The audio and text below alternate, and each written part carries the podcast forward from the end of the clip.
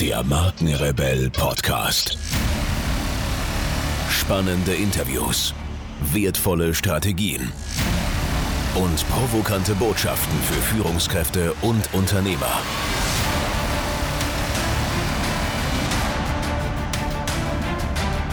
Stell dich den Herausforderungen der Digitalisierung und setze als Marke ein Zeichen. Von und mit Markenrebell Norman Glaser.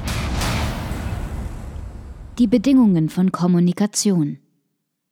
Kommunikation ist für uns Menschen das Natürlichste auf der Welt, was daran liegt, dass der Mensch per se ohne Kommunikation gar nicht vorstellbar wäre. Erstens, weil er ein denkendes, sprechendes Wesen ist, und zweitens, weil er alleine nicht existieren kann oder will.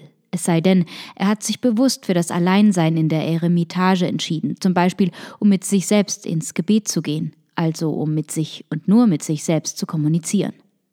Der Mensch muss sich sogar mitteilen, denn er kommt als völlig hilfloses, auf die Außenwelt angewiesenes Bündel zur Welt.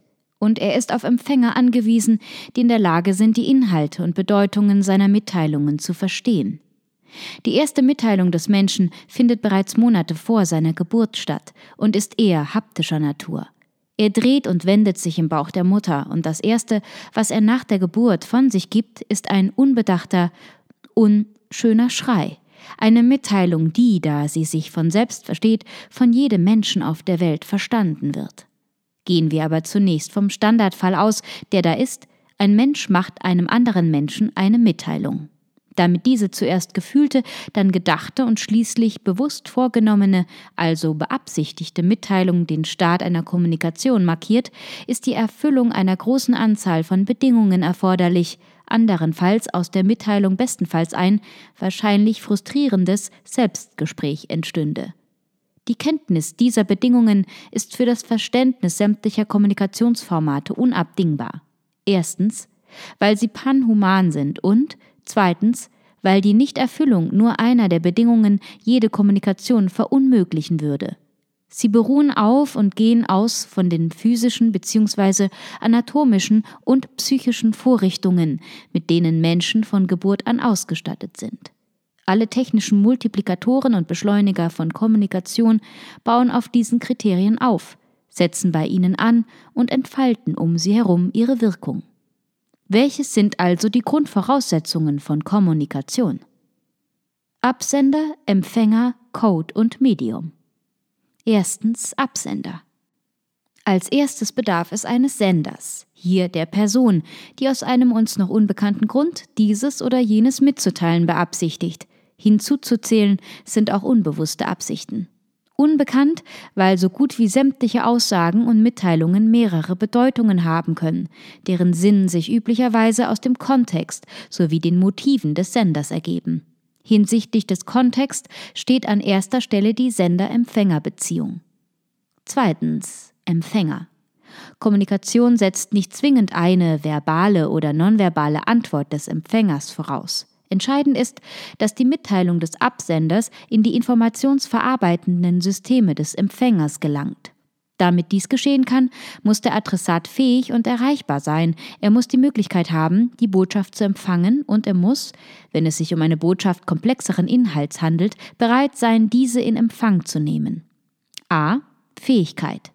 Der Adressat muss die Fähigkeit besitzen, die empfangenen Inhalte in seine informationsverarbeitenden Systeme einzuspeisen und dort adäquat zu verarbeiten. Das heißt, er benötigt die für den Empfang erforderlichen Sensoren.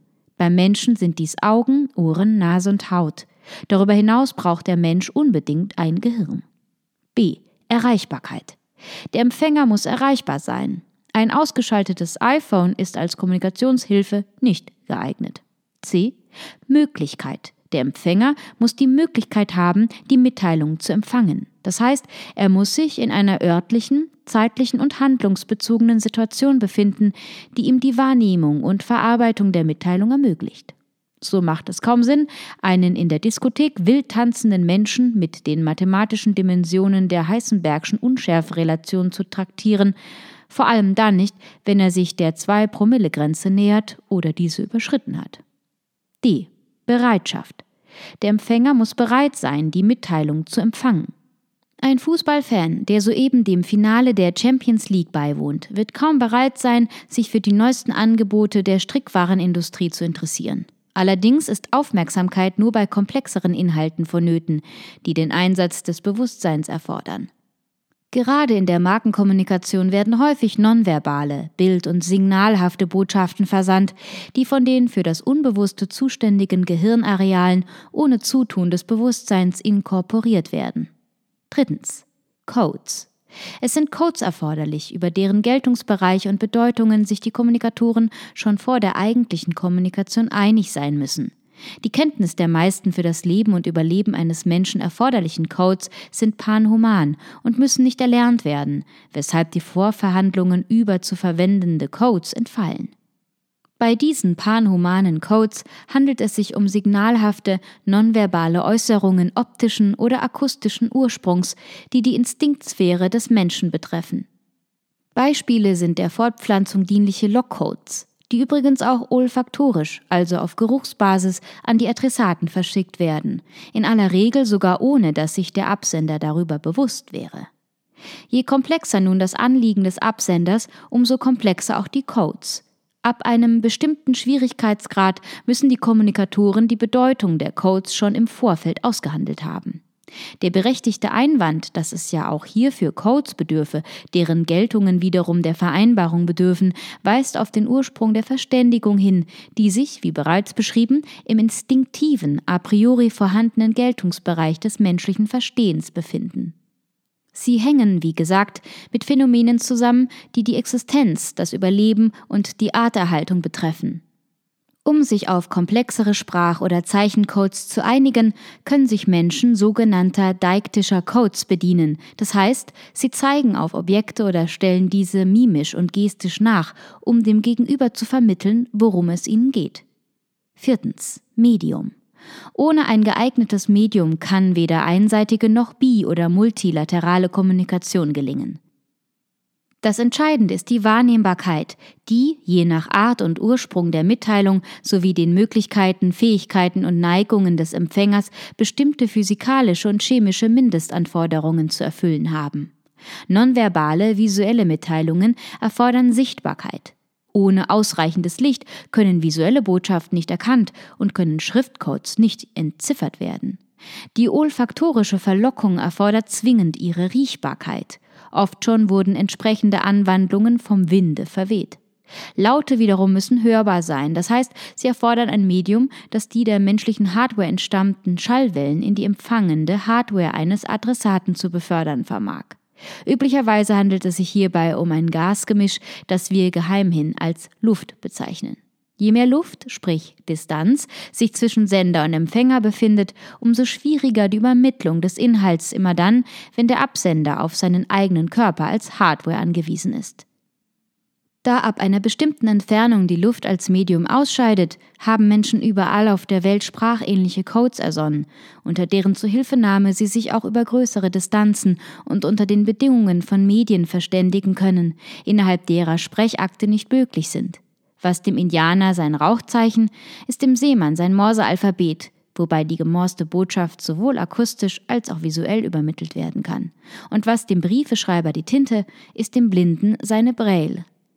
Unter Wasser wird es schwierig sein, einer anderen Person mit Tinte auf Papier ein freundliches Hallo zu schicken. Auch der Zuruf wird verblubbern, es sei denn, Sender und Empfänger sind im Besitz kompatibler technischer Hilfsmittel, die die Übermittlung gesprochener oder geschriebener Worte ermöglichen. Und natürlich müssen ihre Codes kompatibel sein, beziehungsweise muss der Empfänger die Codes des Absenders entziffern und verarbeiten können. Nicht, dass es dem Absender am Ende so ergeht wie jenem eigentlich genialen Dramatiker, er hat ein tolles Stück über einen Sträfling verfasst, dem es gelang, einer unmenschlichen Gefangenschaft zu entfliehen. Der Gefangene floh, erregte dann aber kein so großes Interesse. Das kann passieren, wenn man die in der Rechtschreibung enthaltenen Codes unterschätzt.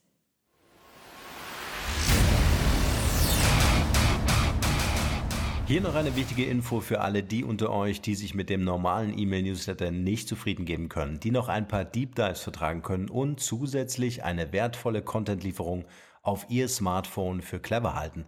Den empfehle ich unbedingt unseren neuen und vor allem kostenlosen Messenger-Service. Ganz egal, ob ihr WhatsApp, Facebook Messenger, Insta oder Telegram verwendet, wir liefern euch alle neuen Podcast-Folgen, natürlich unseren monatlichen Ratgeber als E-Book sowie weitere spannende Informationen frei Haus in eure Lieblings-App. Und das alles kostenlos und ohne Werbespam. Das verspreche ich euch. Geht dafür einfach auf unsere Website www.markenrebell.de und klickt im Menü oben auf den Punkt Service. Probiert es einfach mal aus. Es ist kinderleicht und seid gespannt, was hier in den kommenden Wochen so alles abgeht. Wenn euch dieser Podcast gefallen hat, wären wir euch sehr verbunden, wenn ihr euch kurz Zeit nehmen könntet und uns eine Bewertung bei iTunes da lasst. Das dauert nur wenige Sekunden und ihr helft damit, dass auch andere diese Informationen erreichen und wir diesen Podcast für euch noch viel, viel besser machen können. That's it. Alle Informationen wie immer in den Shownotes. Nur das Beste für euch und bleibt rebellisch. Bis bald. Ciao.